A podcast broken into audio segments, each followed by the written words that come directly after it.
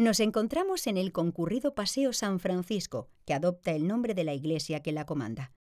El templo se construye entre 1587 y 1674 por orden de Pedro de Mendizorroz, que fuera dueño de este solar contiguo a la fuente Uroinaga. Además de ceder este terreno, pagó mil ducados y una renta anual de otros diez para su construcción. Se situó fuera de la muralla, aunque cobró especial importancia por estar justo al lado del Camino Real de Castilla. La iglesia tiene una sola nave, una bóveda de cañón y un interesante retablo renacentista, obra de Ambrosio Bengoechea. También albergó durante casi dos siglos una importante escuela de teología. En periodo de guerras, y al igual que otros templos, fue utilizado como hospital militar y cuartel.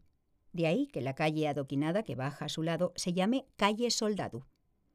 A su alrededor tenía 12.300 metros cuadrados de jardines y huertas.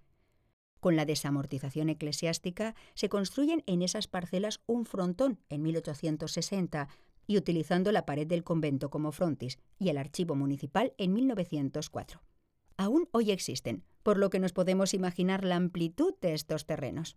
El Archivo General de Guipúzcoa es el más cercano a la iglesia. Desde 1530 estaba ubicado encima de la sacristía de la iglesia de Santa María, pero al quedarse pequeña, la Diputación encargó este edificio al arquitecto foral Manuel Echave. De hecho, se construyó rodeado de jardines por motivos de seguridad.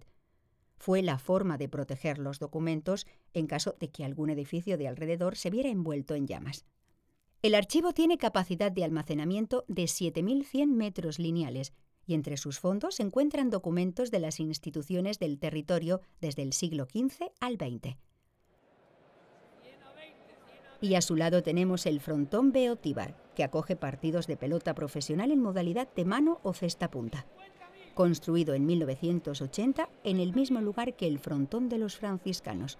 No adoptó el aspecto actual hasta 1935. El proyecto, obra de Gregorio Azpiazu, combina formas cúbicas y superficies cilíndricas. Representa la arquitectura racionalista y es todo un símbolo del patrimonio cultural de Guipúzcoa.